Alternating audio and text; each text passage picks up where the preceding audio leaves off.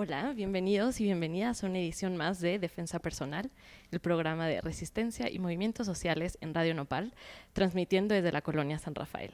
Y el día de hoy tenemos un programa muy, muy entretenido, el que llamamos Cultura Pop, un vehículo inesperado para el cambio social, porque justo una de las misiones de defensa personal es buscar aquellos lugares inesperados, eh, originales, divertidos, fuera de lo normal, eh, que podemos utilizar para justo llegar a la justicia social.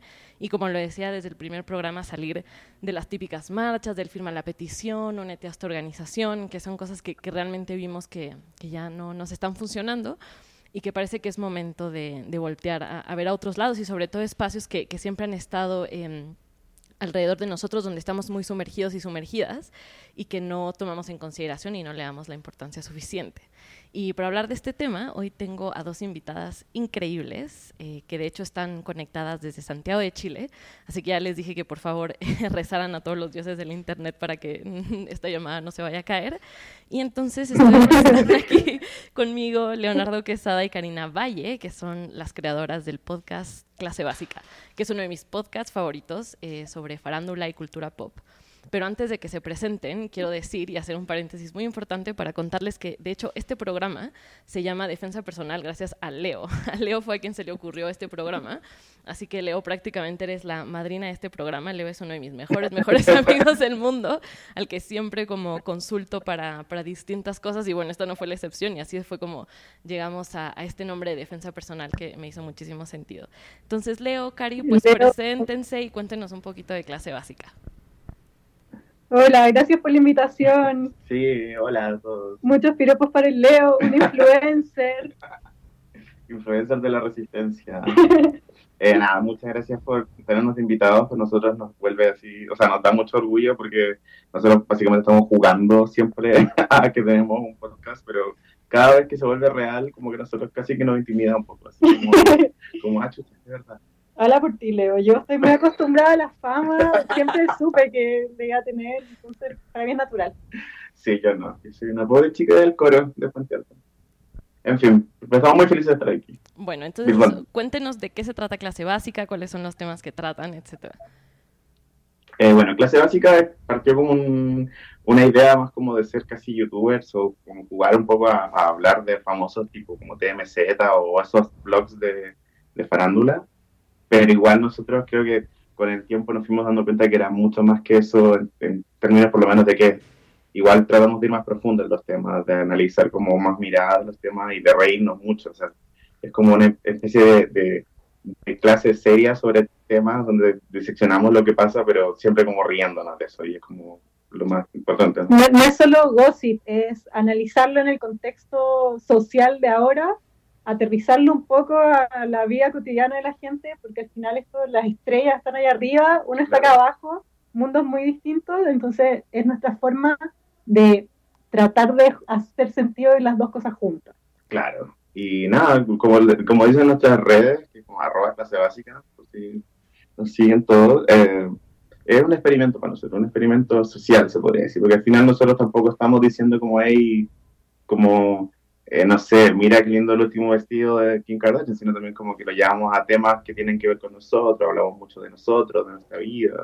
Eh, nos, toma el tema de feminismo, mucho, claro, comunidad LGBTQ y más. sí, también, o sea, tratamos de, en el fondo de, aterrizarlo a la, a, la, a la, comunidad, por decirlo de alguna forma, o a la población marginalidad, marginalizada que somos. Onda gay, una mujer, que con todo lo que significa hacerlo en Chile.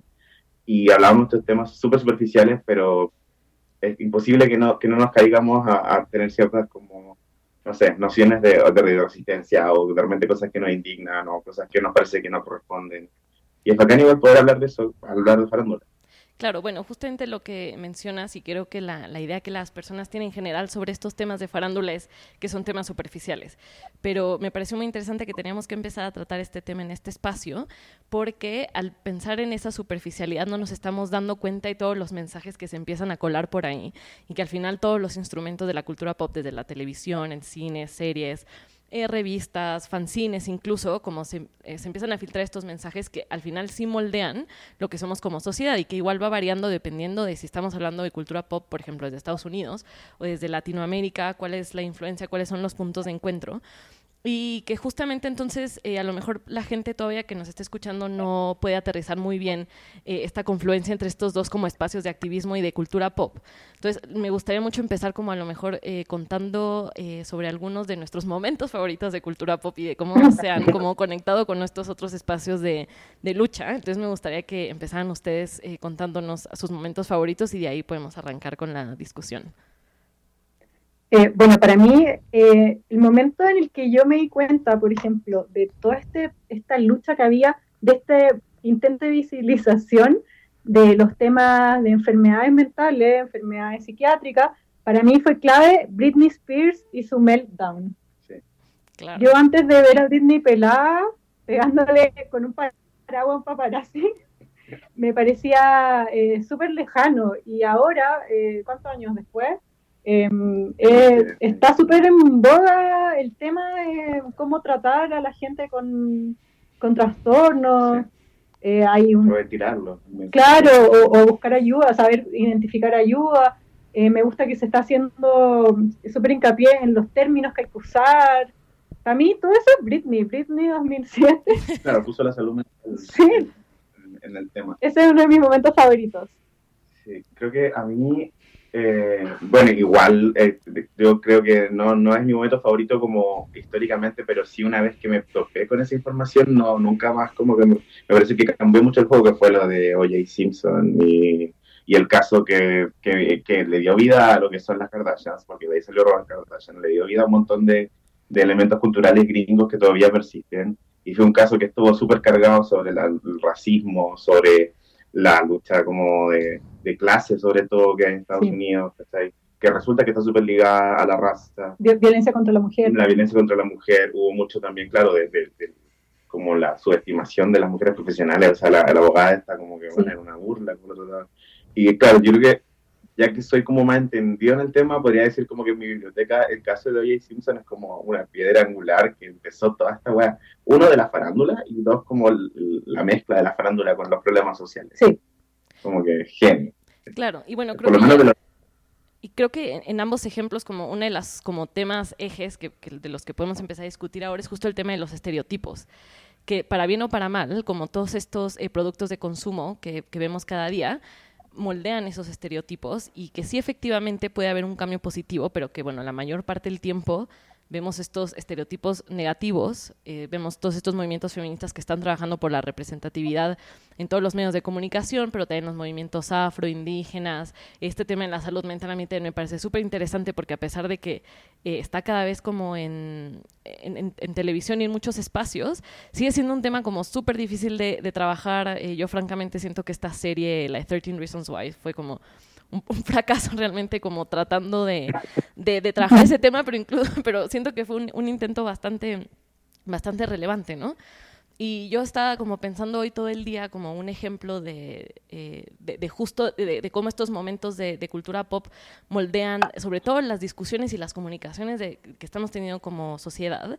Eh, yo le compartí a Leo hace poquito que justamente ahora en México el domingo tenemos elecciones presidenciales y Belinda, que bueno, Belinda es conocida como en toda Latinoamérica, ella fue a su Twitter y habló a favor de López Obrador, que es el candidato de izquierda, entre comillas, que, que muy posible haga ganar el domingo. Y más allá de la acción concreta de, Belinda, porque creo que hay un montón de cosas que se pueden discutir, como sabemos que ella trabajó mucho tiempo en Televisa, no sabemos si le pagamos, sabemos que Televisa igual ya está súper alineado con López Obrador también, como más allá de ese momento en específico, como que ahí me pareció súper interesante toda la discusión que, que, comenzó alrededor, ¿no? Desde las personas que la apoyaban y la felicitaban, como por haber hecho como esta eh, postura pública, pero también el otro aspecto desde esta niña tonta que tiene que venir como a discutir acá, como tú no sabes nada, como cállate, y como que justamente en estos momentos de superficialidad y que no son como tomados en serio, es cuando yo siento que la gente saca como sus verdaderos colores, ¿me entiendes? Como entre el juego y las risas y como no se toman nada en serio, es como, amigo, no se trata de Belinda, no se trata de que Belinda sea una niña inteligente, no, amigo, es tu misoginia.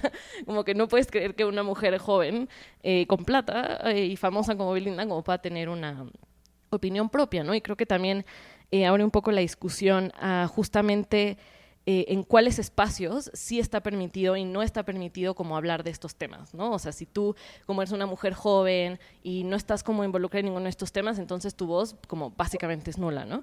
Y, creo que acá en, México y, eh, se ha visto mucho, por ejemplo, en el tema de, mm, justo después de todo el tema de Harvey Weinstein, que en Sudamérica yo vi que sí tuvo bastante repercusión, en Chile y Argentina sobre todo se vio mucho en el tema de la música y, vimos como todos estos artistas y cantantes que empezaron a caer y empezaron a tener demandas, etcétera.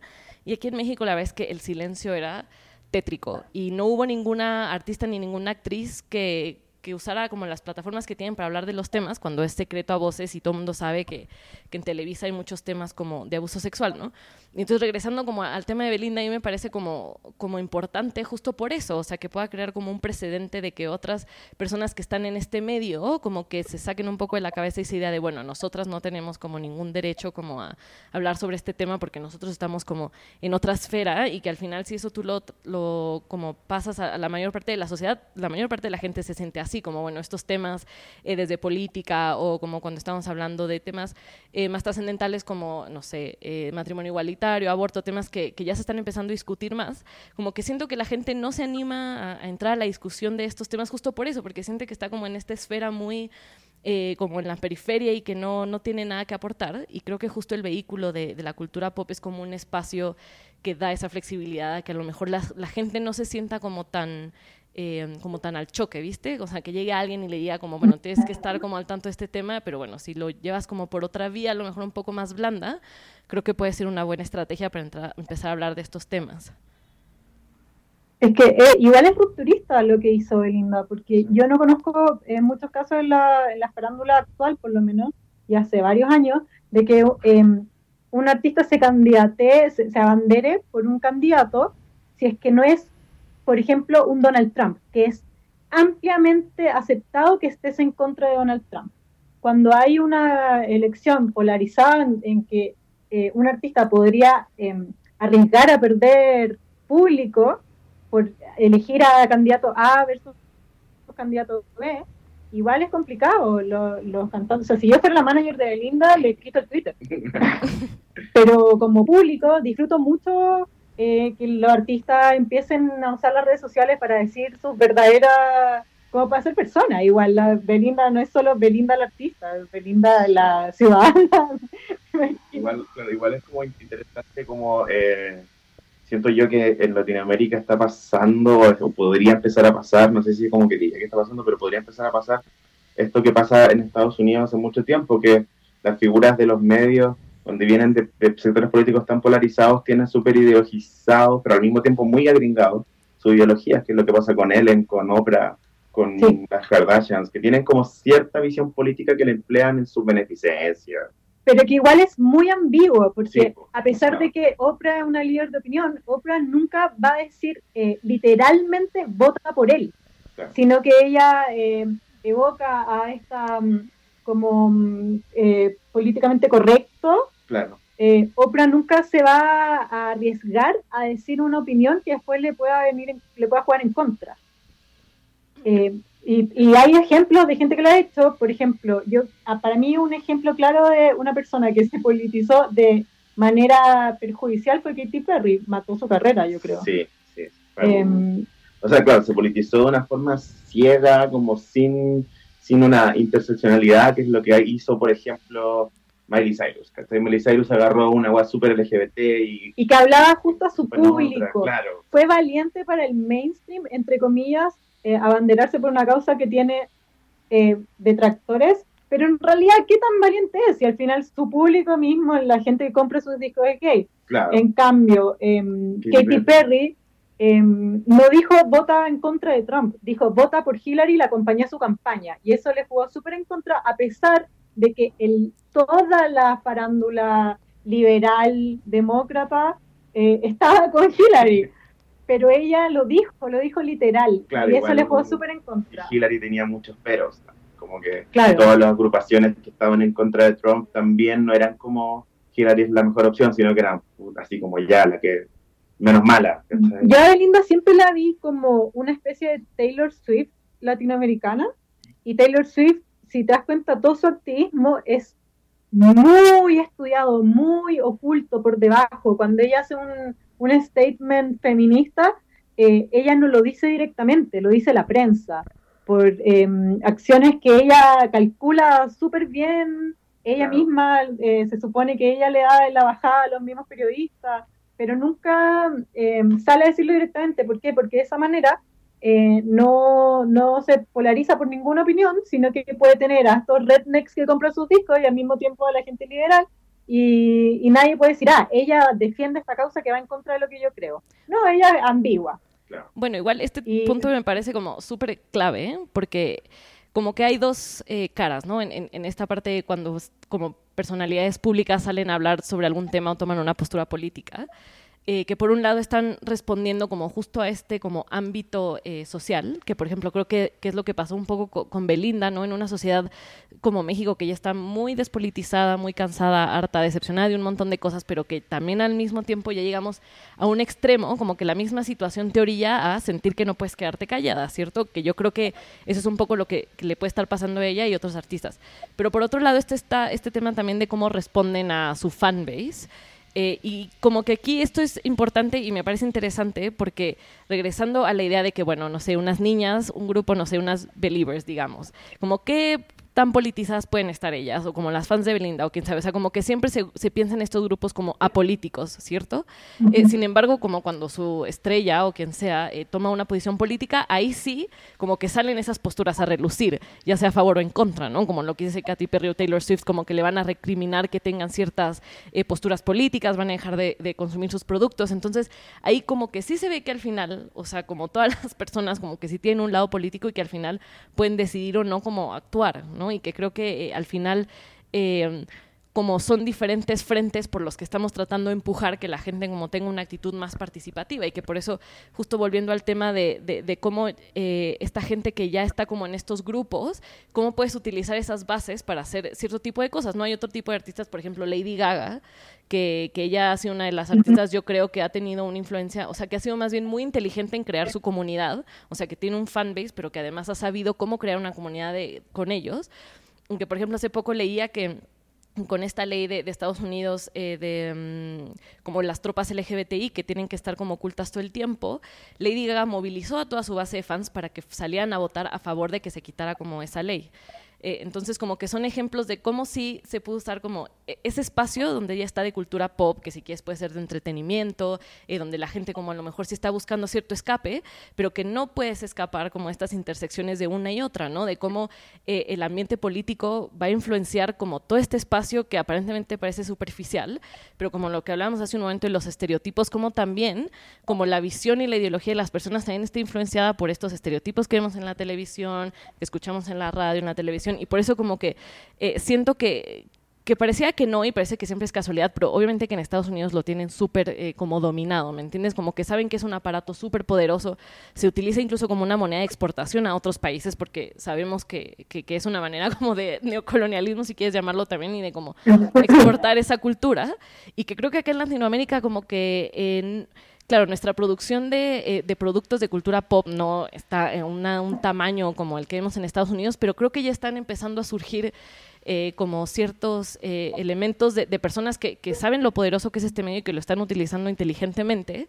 Y se me ocurre ahorita hablar, por ejemplo, de Malena Pichot y de Natalia Valdebenito, que son estas dos estandoperas argentina y chilena, que han hecho un increíble trabajo como de montarse en esta ola como de los stand-ups, pero para llevar mensajes como bien políticos y que creo que también uno de los problemas que tenemos aquí en México es que tenemos tan pegado a Estados Unidos que no nos llega nada de Sudamérica. Entonces acá como que la gente neta todavía no cacha quién es Malena, por ejemplo, que creo que es un, poco más conocida que, que Natalia fuera de su país, pero que bueno... Sí, acá en Chile es famoso. Claro, y la conocen súper bien y creo, creo que han podido posicionar como temas súper delicados como el aborto, Natalia que ha hablado de temas como de la dictadura, etcétera, que justo entre la risa y la risa y como justo los escenarios que han tenido como Natalia cuando estuvo en Viña del Mar, hizo incomodar a un montón de personas, pero habló de cosas que, que desde hace tiempo se estaban hablando en muchos espacios ya, por ejemplo, organizaciones que llevan años hablando de esto, espacios de memoria que llevan cada año, cada día el detenido desaparecido se hablan de estos temas, que yo creo que fue, no, ayer fue el día de la tortura, no el detenido desaparecido, pero que no, o sea, que no salen como de esos eh, gremios, ¿me entiendes? Temas que se hablan años y años y años y que francamente sí creo que a veces hace falta que venga alguien fuera de ese gremio, de esas caras conocidas, tome ese tema, lo transforme o lo utilice como las plataformas que tiene y, le vuelva a dar una nueva cara y eso hace que la gente vuelva a prestar atención. Yo creo que tú dijiste algo súper clave, que es la forma. Eh, cuando Belinda va y tuitea, eh, voy a votar tal, el mensaje es una opinión. En cambio, cuando Lady Gaga va y dice a sus, a sus Little Monsters, vayan, voten, eh, lo hace desde un camión, un tren, como, con un vestido, ¿cachai? Unos zapatos hermosos y una performance. Eh, creo que esa es la clave. Claro, fue como lo que pasó con, con Asilia Banks, que yo hablo de ella acá, bueno, pero que ella eh, un poco como que relativizó la weá con Trump, como el, el, votar por Trump, como que ella dijo que no era así como necesariamente lo peor que podía pasar y como que había cierta como de que iba como a radicalizar los movimientos sociales en Norteamérica y que en realidad, en cierta forma, de una forma muy rara, igual lo apoyó o, o, llamó a la gente como a votar por él, por último, para que se hiciera la revolución. Y luego, cuando ella tuvo un problema con, una, con, con RuPaul y las drags de RuPaul salieron como a defender a RuPaul, eh, uno que se llama Bob de Drag Queen le decía eso en el fondo, como tú lo que hiciste fue como decir, hey, da lo mismo si votas por Trump, entonces lo que hiciste fue pasar encima de mis derechos, entonces como que nada, o sea, la, Sí, pero ¿cómo se lo dijo? Se lo respondió en forma de canción, claro. que la subió a YouTube, se hizo viral y al final yo una pelea que quizás no estaba tan enterada, me enteré porque tarareaba la canción, la escuché diez veces. y lo que dices tú de Marlena Pichot y, y, Natalia Aldenito, que son estas comediantes, ellas no fueron el primer día y dijeron sí al aborto, veamos feminismo. O sea, fue una construcción de, esta, de este mensaje que inevitablemente la gente, su público, les llevó a, una posición de líder de opinión. Mariana Pichón empezó hablando como de mi ex. Mi ex y los hombres, y ahora está haciendo una gira. Eh, Natalia Aldenito, eh, su primer, tú también lo viste, Cabra Chica Gritona, era un programa que sí, trataba de adolescentes y de de ser amigas y ahora es la líder, yo diría la cara del movimiento feminista. Sí, igual creo que también tiene mucho que ver con que, eh, de nuevo, como cuando yo, cuando con la Karina empezamos clase básica, eh, escribimos una especie de manifiesto que hablaba de, de estos lugares que, que han estado siempre como sin la supervisión del, del, hombre heteropatriarcal o, la... Del dueño del mensaje oficial. el dueño del mensaje oficial justo nunca está mirando para el lado de la farándula, entonces como que una especie de trinchera donde podéis tirar un montón de mensajes y rara vez se dan cuenta. Claro, pero si lo tiras de forma inteligente y no, no sé si sutil, pero que el mensaje le llegue a quien realmente le tiene que llegar. La persona que vigila, el dueño del mensaje oficial, no va a estar escuchando una canción de una drag queen en YouTube pero sí el joven, el adolescente que consume y está buscando, porque lo adolescente de YouTube y es un mensaje hecho a medida para que entienda. Claro, y en el fondo, ¿qué pasa? Que el, la cultura de farándula o, o, toda la, como el lenguaje que rodea la cultura de farándula eh, fue creado por nosotros, fue creado por mujeres y por gays, como que no, no en realidad no, nunca ha sido muy, muy, nunca tenido muy bienvenido al hombre heterosexual y todo lo que representa y y como la, el, el, dominio que tiene sobre los medios, entonces como que es súper interesante como... Y, al final los, demás, como el mainstream, se sube el carro de lo que hacen los primeros, porque tú Lady Gaga no fue la primera que, fue la reina gay, pero sí la que, la que capitalizó, o sea, lo de Harvey Weinstein, la primera que como que peleó fue Ross McGowan, que era nadie, está retirada mil años y después salió que Blanchett a decirle yo te creo hermana. Como mm, es la forma, me parece, con creatividad y, y, construir el mensaje, diría yo. Claro, como también es, siento yo que es como tomar el peso a la trinchera que tenéis cuando estáis como hablando a puertas cerradas en cierta forma, solo entre tus amigas y tus gays, ¿cachai?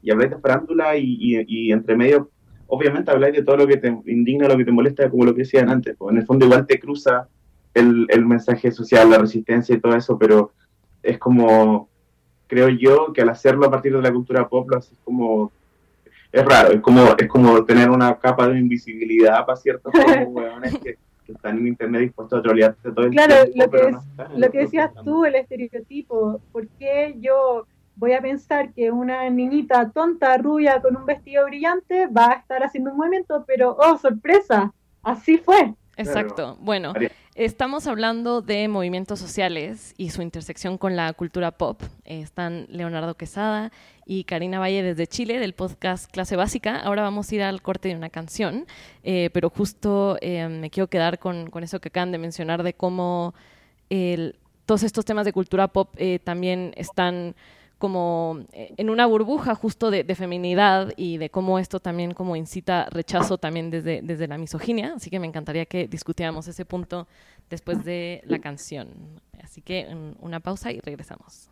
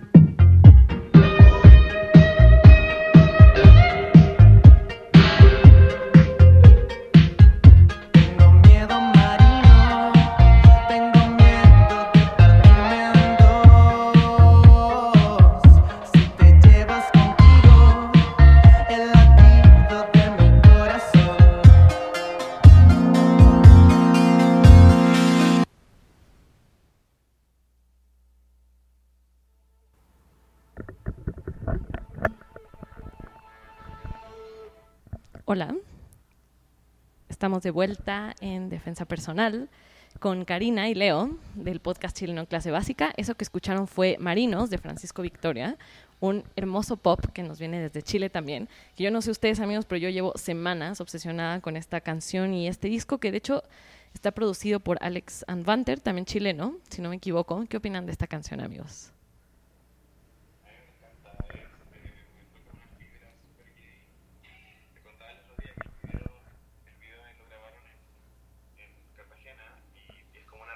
De, un chico que vive en Cartagena y un chico que trabaja en Cartagena, y todo es muy como clase media, gay, noventas, y nada, no tengo una fibra muy, muy, linda, y siento que él es muy talentoso también, como que es muy, como muy, muy dedicado en eso, tiene, tiene mucho como influencia de, de Alex Manter, pero también yo lo he escuchado en vivo y es como Francisco toca así demasiados instrumentos, construye como mucho el sonido como por él mismo y es muy bacán por eso. A mí me gusta mucho y me encanta que sea parte fuera del closet. Fue como buena, está eso se la ganó hasta Alexander del tiro. Y bueno, justo antes del corte hablábamos de eh, esta relación también de cómo eh, culturalmente todo este tema de farándula, cultura pop, está relacionado también con el mundo femenino y con el mundo gay, y cómo desde ahí también no se le toma en serio, ¿no? Y que creo que un ejemplo súper básico ahorita es el tema del mundial, ¿no? Que creo que el mundial de fútbol también está obviamente eh, inmerso en la cultura pop, pero como que siempre hay esta eh, como permisividad de, bueno, no importa si no te gusta el fútbol, sí, sabemos que a lo mejor el fútbol no es como lo más y lo más importante del mundo, pero como que igual está bien que todos seamos parte de esta fiesta y como que igual está bien que todos eh, como participemos de esta, pero uy, cuidado como con participar de este otro mundo, que también sí, si lo como relacionas en términos de, ok, trascendentalidad o no, como fútbol y, farándula, como que la farándula sigue estando como en este espacio como de no, eso está mal, es menos, etcétera, etcétera, ¿no? Eh, le estaba hablando de fútbol a un gay, una mujer que vive en un país que no quedó en el mundial. Claro, no hemos sufrido nada, nada. Pero claro, pasa mucho que eh, el fútbol es como una especie de terreno raro porque donde si te gusta el fútbol pero eres gay, como que eres como una especie de animal raro, si te gusta el fútbol pero eres mujer, te enfrentáis como a unos prejuicios de como, ay, pero que tiene que opinar una mujer de fútbol, ¿verdad? Pero al mismo tiempo, también para la gran mayoría de nosotros es cualquier weá, así que como, claro. no sé, Bueno, pero... No, no es... Shakira está casada con Piqué. Claro, eso, eso sé yo. en Rusia, en Rusia discriminando a homosexuales. Eh, también. Budweiser intentó oficiar el Pride gringo y le dijeron como, no, perrito, como, está oficiando a Rusia, ¿sabes? Como... Claro, y que creo que... Pero igual estamos contentos que México ganara. O sea, clasificara, porque perdió. Clasificara, claro. No, y que creo que un poco relaciona este tema, otra de las cosas que también eh, quería comentar, es eh, el tema del elitismo, que también está como, como inmerso como en esta parte del rechazo como, como a la cultura pop, ¿no? Y como esta idea que tiene mucha gente de que cualquier cosa eh, que llegue como al mainstream, entonces ya está mal, está diluido, como que ya no vale la pena o ha perdido seriedad. Y que creo que incluso eh, como en la esfera como de las feministas, como es un tema que se discute mucho, ¿no? Como de cómo, ok, por un lado está muy bien que justo el feminismo como haya alcanzado el mainstream, como vemos como todo este, este movimiento em, de, visibilización sobre todo, ¿no? Y que hay una autora que me gusta mucho, que, es gringa, que es Andy Seisler, que es justo la fundadora de Beach Magazine, que es una revista gringa eh, que habla como de justo esta intersección entre el feminismo y la cultura pop, que si no la han leído, véanla, y es muy interesante porque es una revista que justo nació como un fanzine en los 90 y que luego fue creciendo, y hace poco sacó un libro que se llama Solíamos ser feministas, que habla de lo que ella llama el feminismo de mercado y que es como justo eh, el capitalismo como ha eh, absorbido como todo, todo, este lenguaje del feminismo y como estas metas y esta ideología simplemente para venderte cosas, ¿no? Desde las playeritas así como, así es como se ve una feminista y es como, ya te pones esa playera, es como, ¡pum!, ya eres feminista, ¿no? Entonces, como que está ahí el dilema, ¿no? De que vemos que, por un lado es, es bastante positivo eh, que, que, que, está, que esté teniendo como este momento a nivel cultural y que uno de los ejemplos que, ella pone, que, me parece muy interesante, es justo cuando Beyoncé, creo que fue en los VMAs, que sale con esta, con la palabra feminismo atrás de ella y que fue así como ¡pum! Como que vimos que ahí fue como cuando ya despegó como este tema de, del feminismo mainstream y que lo que ella dice es que, claro, a Beyoncé se le pueden criticar como un montón de cosas, desde como tipo, no, o sea, no sabemos nada de su vida y no sabemos si realmente cómo lleva como los ideales del feminismo como en el día a día. Pero que una de las cosas que comentaba es que para toda una generación de niñas, sobre todo niñas pequeñas, eh, que vieron por primera vez la palabra feminista o que escucharon por primera vez la, la palabra feminista, eh, en sus mentes el feminismo va a estar relacionado con poder, ser fabulosa, es algo positivo, es algo como grandioso y algo que celebrar, que para muchas de nosotros, bueno, no sé ustedes, pero yo llegué al feminismo como de una manera como muy, muy indirecta, como yo estaba buscando trabajo, empecé a trabajar en una organización feminista, pero yo ni siquiera me consideraba feminista y como que de ahí poco a poco, pero antes de llegar ahí, obvio que yo tenía toda esta carga cultural de que, bueno, ser feminista significaba como lo que ya sabemos, ¿no? Básicamente como odiar a los hombres y no depilarte las axilas, ¿no? Eh, entonces, como que ahí, desde ese aspecto, como claro, o sea, como la parte iconográfica y el mensaje, como que es algo muy positivo y que, bueno, desde ahí luego viene, o, dos vías, ¿no? Como lo que estamos viendo que se puede diluir, que se vuelve en algo como marquetero y entonces de ahí como que pierde seriedad, o que es lo que yo prefiero pensar es que también pone como la semillita en la cabeza de las personas de, bueno, estoy viendo esto enfrente de mí y como que ahora quiero saber más, ¿no? Claro, yo de hecho estaba pensando exactamente el mismo momento. Beyoncé Feminist de fondo, creo que el ejemplo máximo de esto que dices. Eh, para mí, Beyoncé no es la reina del feminismo, pero. Porque la reina del mundo, entonces. Claro, es la reina del mundo. Eso es que es, es, un tema súper interesante. Me parece que se puede discutir por todos lados, porque, claro, yo. Eh, la Beyoncé ahora es lo que fue Spice Girls para mí yo eh, veía que me decían, Girl Power, que es esa weá. Claro, no tienen todas las respuestas, pero como dices tú, es eh, una entrada, es una droga blanda. Claro, a mí me pasó mucho cuando, cuando era más chico, bueno, todavía me pasa, pero cuando era más chico y, yo, y, estaba como más o menos claro que para allá iba la moto con respecto a la homosexualidad y tenía, qué sé yo, 11 o 12 años, como que había ciertos personajes de, sobre todo en anime, por ejemplo, Ranma y medio, donde era como ya, pero ambiguo, ambiguo, sí qué pasa con su identidad de género, puta, cambia, ¿cachai? Como, y era como tan raro, pero a mí me hacía tanto sentido que hoy en día cuando veo ciertos personajes así, o cuando veo las discusiones que levanta, por ejemplo, Maluma, ¿Qué pasa con Maluma y su, y su cambio de que, de que es como que se viste como gay, pero tiene novia, pero está soltero, pero usa carteras, y todos esos estereotipos con los que juega el weón? Como en la cultura latina me pasa que hay tan poca representación buena de, gays, que igual eso es bueno, igual les pone una semillita a los niños. Pero lo que dice ella es que está Beyoncé em, comercializando con, con feminismo, ¿tú crees que eso está mal, bien? Es una discusión, eh, yo creo que es súper amplio, porque claro, a mí me molesta que eh, un poco que, aunque yo creo que Beyoncé es la reina del mundo, claramente no es la reina del feminismo, tiene un montón de cosas súper discutibles que no van con lo que debería ser el feminismo como puro, pero ¿por qué la farándula, esto es súper personal, mi opinión personal, ¿por qué la farándula se tiene que hacer cargo de eso? Si al final eh, la farándula es mercado, es venderte, eh, en el caso de músicos, de películas, o sea, las entrevistas que dan no son para contar de su vida y que tú te identifiques, es contar de su vida y que te identifiques para que vayas y compres el disco, para que vayas y veas la película. Eh, creo que no están haciendo nada que no sea propio de, su arte, digamos. o sea, yo lo pienso un poco, me pongo en la situación de que yo yo trabajo en, medios, por decirlo de alguna forma, y, a mí que ciertas figuras se tiren para arriba significa más trabajo para mí. Yo pienso cuando cuando, no sé, Kim Kardashian ahora... Eh, y hablar de lo mismo. Sí, cuando Kim Kardashian eh, hizo, hizo, logró que indultaran a, ¿cómo se llamaba esta chica?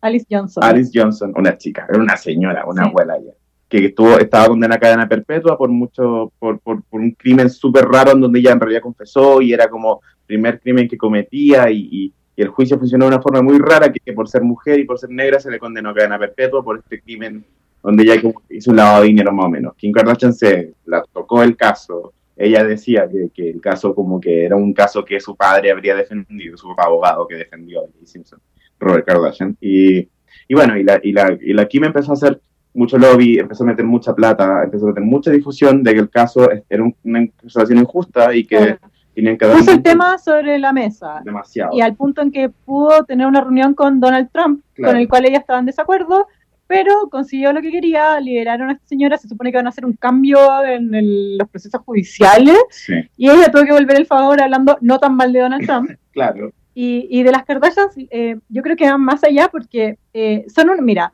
son una familia que quizás no comulgan con lo que es el feminismo, pero la, llevan 13 temporadas, una niña creció viendo a una familia en la que ganan plata, son empresarias y son mujeres, y esa weá molesta molesta mucho, son millonarias, hicieron un imperio eh, hablando de carteras, perfumes, maquillaje y cosas estúpidas, se podrá decir, pero lo hicieron, ¿no? o sea...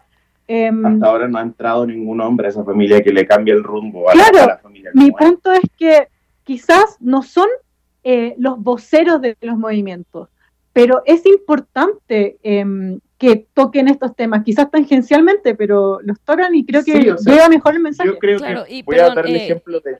o sea, que justo es que quería retomar como el tema que, que está diciendo Karina de de como si la farándula puede tener este rol como de, responsabilizarse, como de visibilizar como estos temas, ¿no? Como mucha gente habla de, bueno, estamos con estas personas que tienen tanto poder, tantas audiencias, miles de millones de seguidores y que deberían tomar como, como ese, ese poder, pero en realidad como esto se puede traspolar como a cualquier persona en la sociedad, ¿me entiendes? O sea, entonces me parece muy importante esa discusión de, de quiénes son responsables de hacer qué cosas, porque justo eh, eh, como que una de las cosas que yo veo es que estamos atorados como justo en ese eh, concepto de, bueno, aquí están como las organizaciones o los gobiernos que tienen que hacer esto y entonces como que eso hace que, los demás ciudadanos y ciudadanas como un poco eh, se sientan como externos o ajenos, como esos círculos, como tipo, ah, ya están estas personas como trabajando en esto y no hay como una, un entendimiento de, de, cómo también se puede participar como esos cambios sociales que toda la sociedad estamos buscando y que por eso me parece muy importante como que ya sea utilizando sus voces o la plataforma o insertando como un tema o de manera más indirecta, lo que hablábamos como de la representación,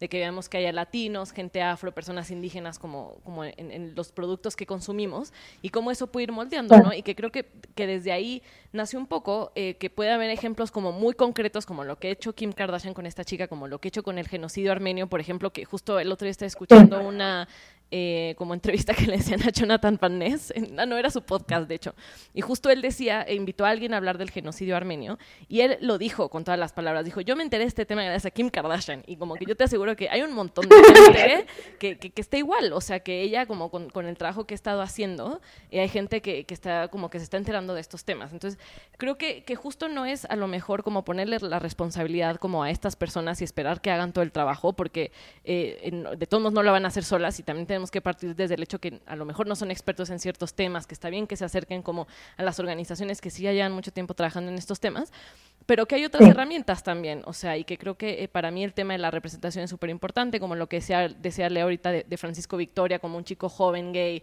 súper talentoso, o sea, que cada vez es más eh, como común ver de este tipo de artistas en Latinoamérica, pero que hasta hace muy poco, eh, como justamente a lo mejor nosotros y nosotras que estamos buscando consumir productos más, más diversos, como que siempre volteamos a ver a, Estados Unidos y que ahora ya finalmente creo que, que podemos empezar a encontrar estos productos en nuestros países. Sí, igual como que yo quería ahí como hacer un alcance en que hay algo que como, siento que igual es como un entendimiento de ese, de, de decir, por ejemplo, eh, no sé, Beyoncé, Beyoncé hace esto, lo hace bien, es, es como cierta forma una voz que, que, te, que te lleva el feminismo hasta desde el consultorio donde suena el video hasta la peluquería y todos más o menos como que entendemos que lo que es ser feminista en cierta forma gracias a Beyoncé, aunque, aunque tenga o esté cruzado por porque tiene mucha plata, porque tiene muchos privilegios, porque tiene demasiado... Un marido infiel que la controla. infiel que la controla, Claro, porque decidió quedarse en una relación que al parecer no es tan perfecta, etcétera, etcétera. Es como, tiene eso, pero por otro lado nos pasa lo que pasó hace poco con, con un montón de, de artistas que como decimos, bueno, este artista no cumple mis expectativas, este millonario no cumple mis expectativas sociales, entonces lo voy a cancelar. Y agarramos como también el relajarnos en decir como, hey, como yo estoy haciendo mi parte porque no escucho Kanye West. Cuando en realidad como que uno debería decir como, bueno, pero es que Kanye West no es el llamado a, a hacer esto, ¿cachai? Como que yo debería entonces decir como, hey, estoy cancelando Kanye West y aparte estoy pensando como, bueno, pero ¿cómo apoyo a lo que yo creo que le está pasando a llevar? Como que siento que igual se da para ese lado también. Sí, pero igual es importante lo que dice Pamela, porque, eh, por ejemplo, yo tengo súper eh, fresco el ejemplo en, para la dictadura en, en Chile, eh, hubo un plebiscito en la que la ciudadanía podía eh, votar si es que seguía o no la dictadura y la gente tenía mucho miedo porque lo veían como algo peligroso. Y hubo un video en el que los artistas, eh, esto en finales de los 80, en que los artistas de Estados Unidos le decían a la gente, no tengas miedo, vota. Ahí está Jane Fonda, está Sting, está Superman, el antiguo.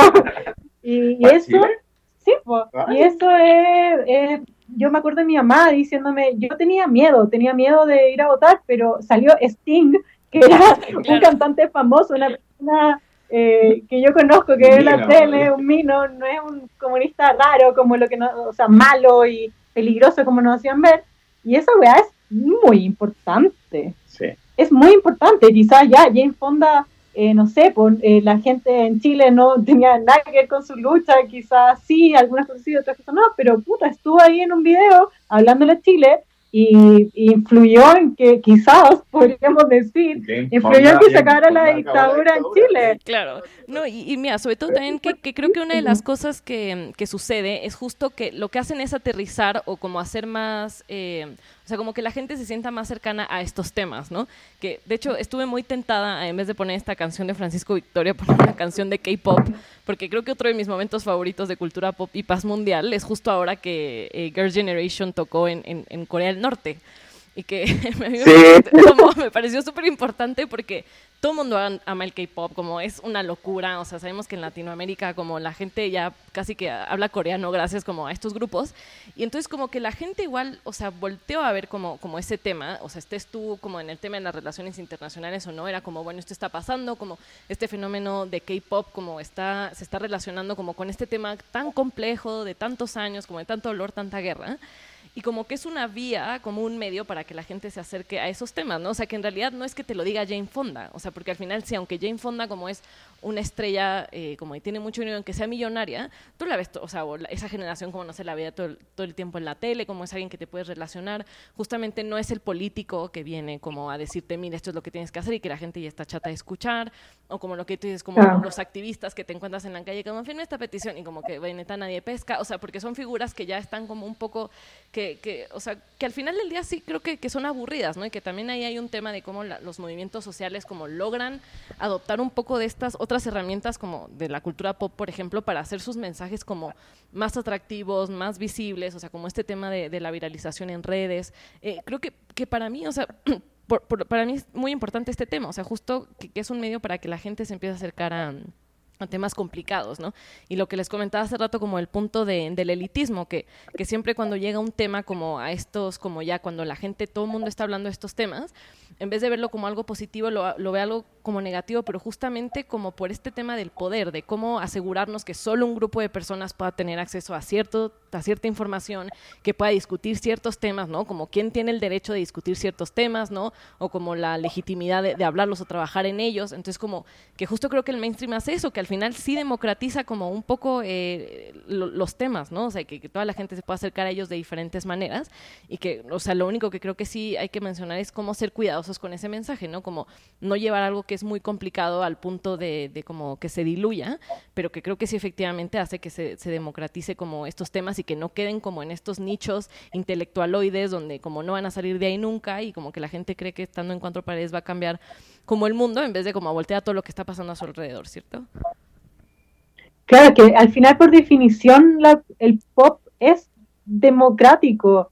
Eh, creo que no es que ellos eh, lleven el mensaje, sino que se alimenta, se supone que son artistas, el arte debería ir de la mano con, con cambios, con progreso, con eh, algo liberal, me parece.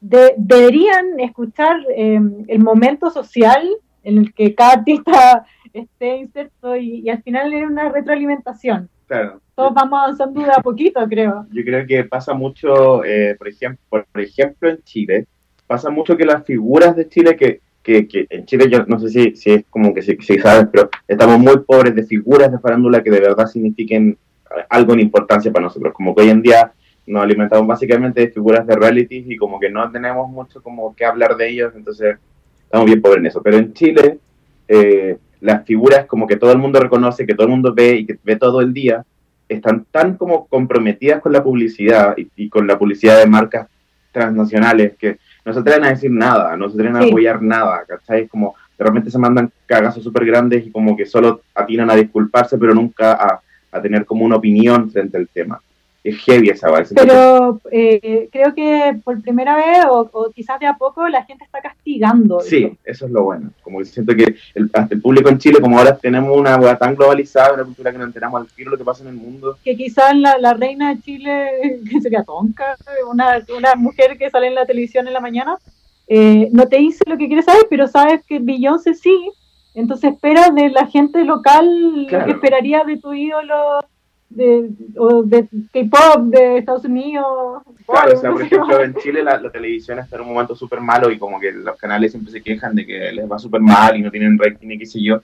pero si lo comparamos con la cultura pop de otros países, sobre todo Estados Unidos, es porque en realidad la cultura pop chilena está muy aburrida, porque es como este mundo, esta burbuja donde no pasa nada, donde nadie tiene una opinión, donde nadie se compromete, de toda esa cuestión. Y al otro lado tenéis a Ariana Grande en un programa de radio haciendo callar al locutor porque está haciendo un estereotipo de las mujeres con ella y lo hace sin ningún problema y no, y no significa que vaya a vender menos, todo lo contrario. O sea, todas las marcas que están relacionadas a Ariana Grande le incentivan que sea así. Claro, y Ariana Grande fue perfectamente puede estar en un carro en, el Pride, en el, en el desfile Pride, no así Taylor Swift. Claro. claro, pero igual, o sea, uno, de los temas como que, que, también me parece importante de la cultura pop es que justo es como un termómetro de la sociedad al final del día. O sea, porque justo es ese espacio donde todas las tendencias, como las características de la sociedad, como que se reflejan de, de manera buena o mala y que creo que también justo una de las cosas que estamos viendo es este consumidor como más responsable, que, o sea, como no me gusta tampoco este tema de, bueno, como, eh, como lo que hablábamos, ¿no? Como castigar como la cultura pop, ya no vamos a consumir nada, como eres un hueco, como si al final eh, creo que todo, o sea, buscamos diferentes maneras de entretenimiento y de alimentarnos como intelectualmente desde diferentes espacios, ¿no? Y un ejemplo eh, que, me gusta mucho, que, les recomiendo, hablo mucho este, de este podcast, les, les he hablado como amigos de esto, que es el Radio Ambulante, que es un podcast de NPR, que lo pueden encontrar por internet, que son puras historias de Latinoamérica.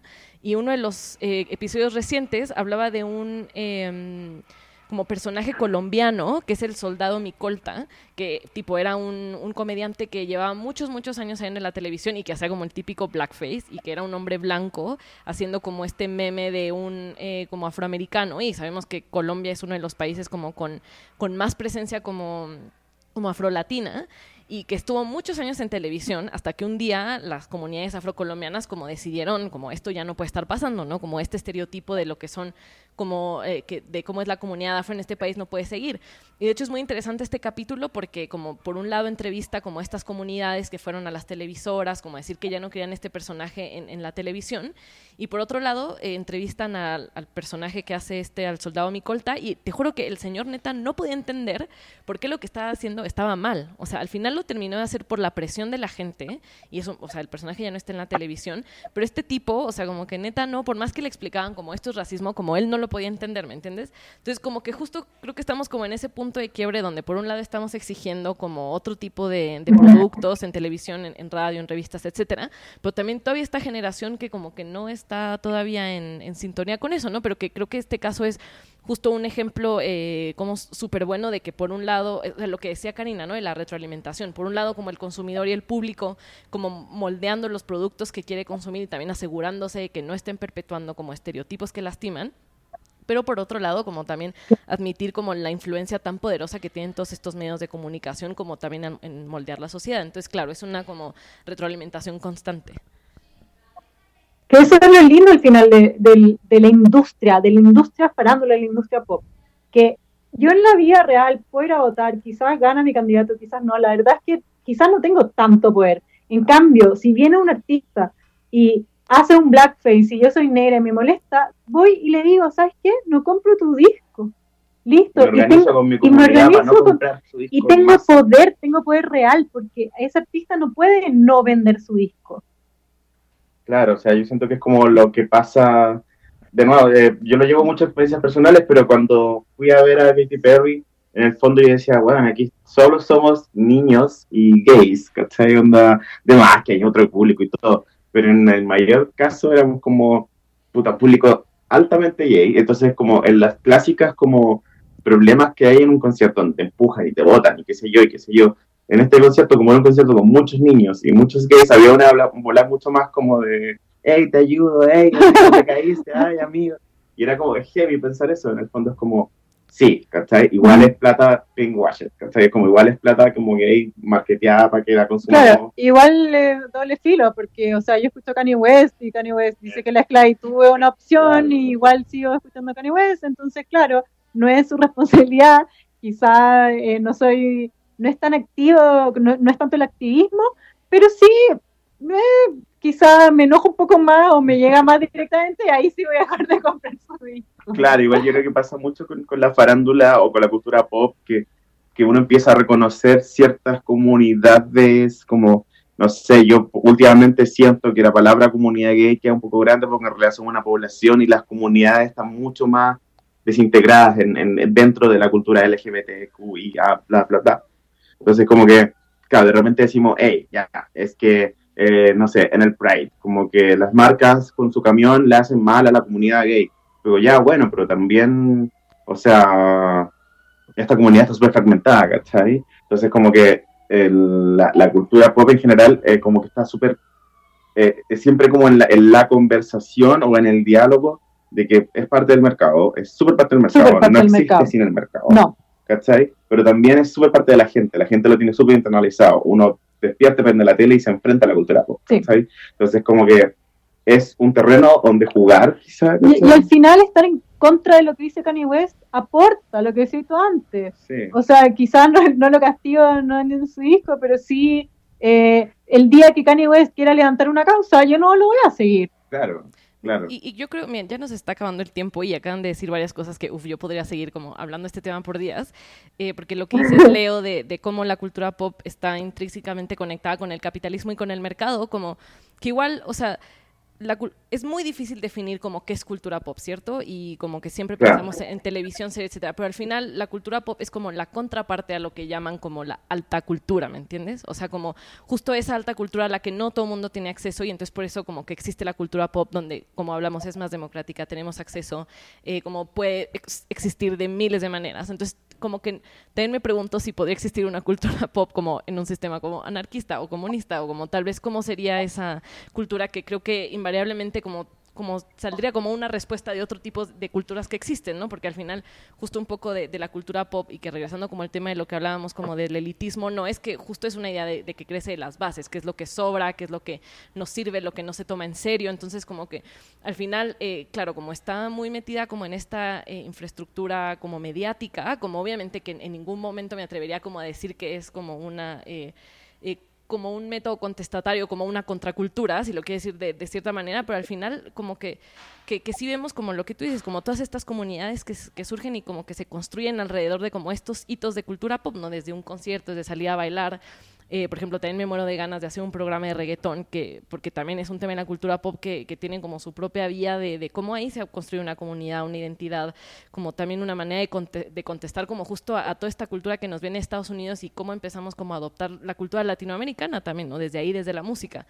Entonces, eh, nos quedan tres minutos, pero justamente quisiera concluir con ese tema de que, bueno, no eh, como releguemos y como quitarnos un poco de la cabeza que la cultura pop no es nada y que si tú lo consumes es una persona persona hueca y como que todo lo que se construye ahí no importa, sino darle la seriedad y como darnos cuenta de cómo tiene esta influencia tan grande y que, por, o sea, y que si no nos involucramos, si no nos integramos, si no somos como consumidores activos, entonces justo esta masa como nos va a comer y va a seguir eh, como moldeando todas eh, nuestras ideas como en la sociedad, o también nosotros participar como en esa retroalimentación que hablábamos y también como moldear ese modelo y a lo mejor ahí no sabemos cómo en el futuro, como con qué tipo de cultura podríamos terminar.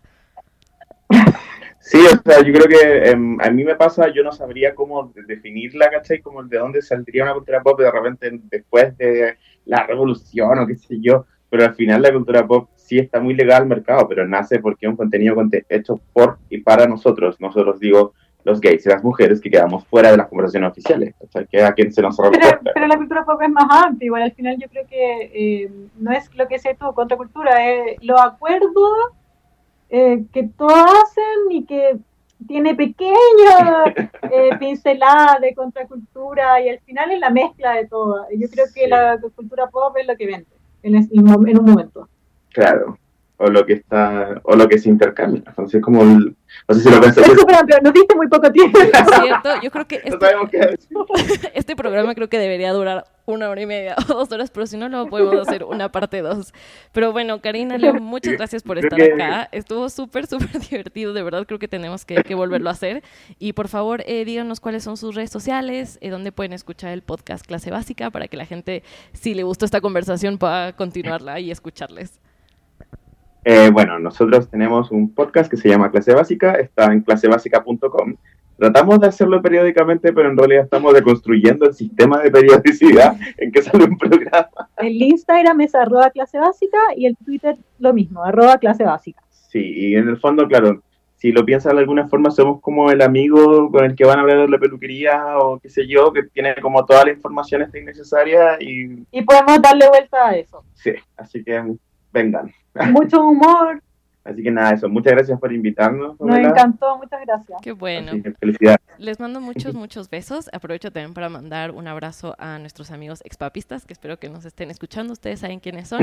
Y nada, seguimos en comunicación. Vengan a México. Espero ir a Santiago pronto. Y sigan escuchando Defensa Personal. Un abrazo, nos vemos pronto.